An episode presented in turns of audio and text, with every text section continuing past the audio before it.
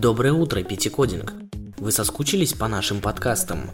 Мы давно не публиковались и пора бы уже что-нибудь предпринять. И давайте подведем итоги прошедшей недели, взгляде в неделю, 21 выпуске. Итак, в сегодняшнем эфире. Яндекс анонсирует второй в этом году чемпионат по кодингу. Презентация Apple 10 сентября. Власти тестируют оплату проезда лицом в метро Москвы. Яндекс вкладывает 5 миллиардов рублей в свои образовательные проекты. ВКонтакте открывает свою исследовательскую лабораторию в Санкт-Петербурге. Ну и мы будем не мы, если не расскажем вам о нововведениях ВКонтакте в рубрике «Молодец, команда ВКонтакте». Яндекс анонсировала второй в этом году чемпионат по программированию. Побороться за призы можно в четырех категориях машинное обучение, фронтенд, бэкенд и мобильная разработка. Соревнования проходят в онлайне в два этапа с 14 по 20 октября первый квалификационный раунд и 26 октября решающий раунд. Первое место получит 300 тысяч рублей, второе 150 тысяч и третье 100 тысяч рублей.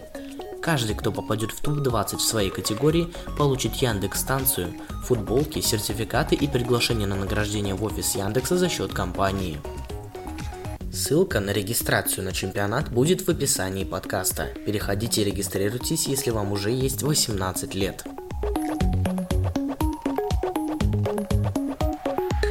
Десятого сентября прошла презентация Apple в театре Стива Джобса, где компания представила новые версии устройств, операционной системы и сервисы. И барабанные палочки, перед нами три новых айфона. iPhone 11, iPhone 11 Pro и iPhone 11 Pro Max – Главным отличием всех трех устройств стали три камеры. В интернете уже расползлись мемы и приколы над этой новинкой. Показали на презентации новые часы Apple Watch Series 5 и OS под них. Самые классные фишки – компас, экран, который никогда не гаснет в течение дня. Только вопрос, вот хватит ли в часах батареи, чтобы держать экран горячим весь день? Посмотрим, посмотрим. Также на презентации анонсировали игровой сервис Arcade, который будет нативной частью Apple Store, ну и про Apple TV Plus тоже не забыли.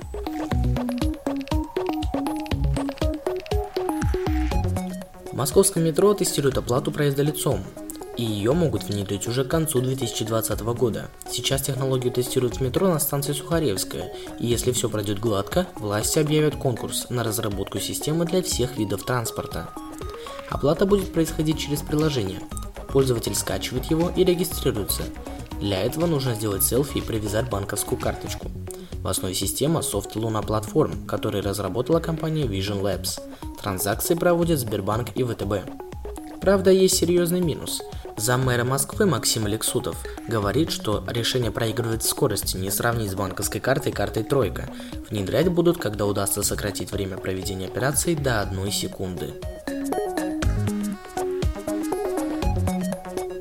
Яндекс вложит 5 миллиардов рублей в проекты подготовки IT-специалистов. Яндекс решила серьезно заняться образованием школьников и студентов. Вся информация по образовательной инициативе собирается на одном сайте, ссылку мы оставим в описании подкаста. Инвестиции пойдут на несколько направлений. Обучение школьников через проект Яндекс Учебник, обучение учителей через проект Я Учитель, обучение программированию новичков в IT через проект Яндекс Лицей для школьников, через партнерские вузы для студентов и через проект Яндекс Практикум для взрослых. Также инвестиции пойдут в исследовательскую деятельность в области машинного обучения и искусственного интеллекта. Яндекс планирует открывать новые лаборатории, проводить научные конференции и налаживать сотрудничество с зарубежными вузами. Компания планирует подготовить к 2022 году 100 тысяч ID-специалистов.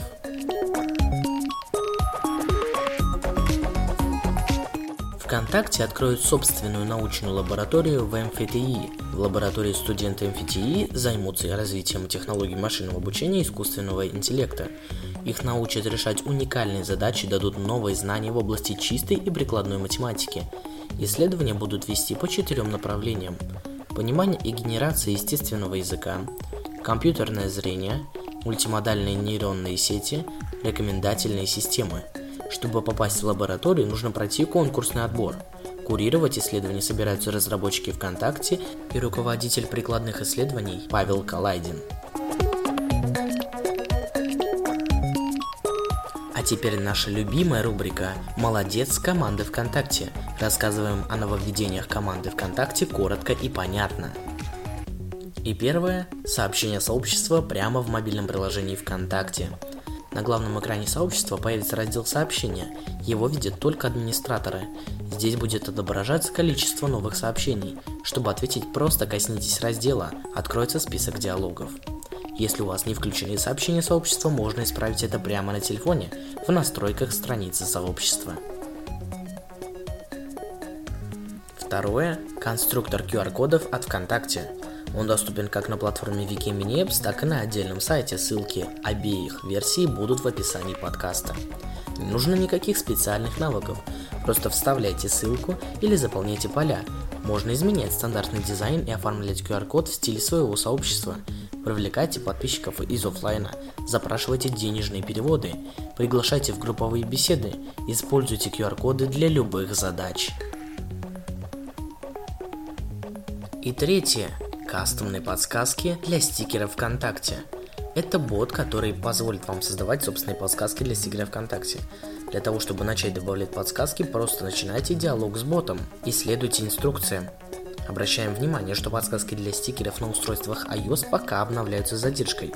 Для того, чтобы принудительно обновить список подсказок, необходимо выключить стикеры и включить их снова.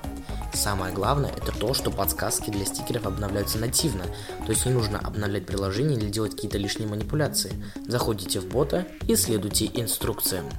Ссылку на бота для того, чтобы создавать собственные подсказки для стикеров, мы оставим в описании этого подкаста.